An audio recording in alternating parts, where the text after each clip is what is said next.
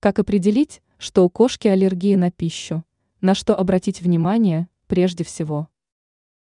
Если несколько десятков лет назад с кормлением кошек было все предельно понятно, что в настоящий момент голова идет кругом от разнообразия вариантов.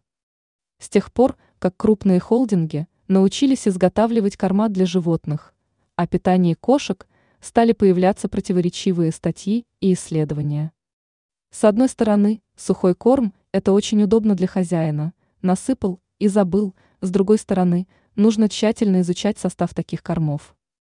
Итак, аллергия у кошек в основном связана с глютеном, так называемой зерновой клейковиной. Понять, что вашему питомцу эта пища не по душе, можно по внешним признакам. Кошка может постоянно расчесывать себе шею, изучите это место. Если есть небольшие пупырышки или волдыри, то питомца одолевает аллерген. Также, кроме расчесывания, место, где ощущается зуд, кошка будет постоянно вылизывать. Резкий отказ от пищи тоже является ясным сигналом, что прием такой пищи ухудшает состояние вашего питомца.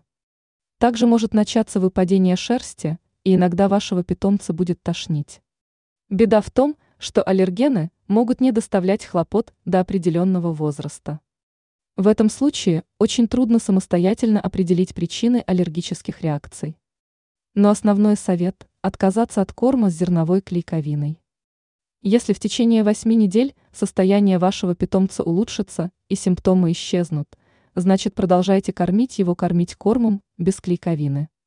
Однако если состояние здоровья питомца не улучшится, необходимо посетить ветеринарную клинику для комплексного обследования. После этого ветеринарный врач даст рекомендации, какой диетой для вашего питомца руководствоваться в дальнейшем.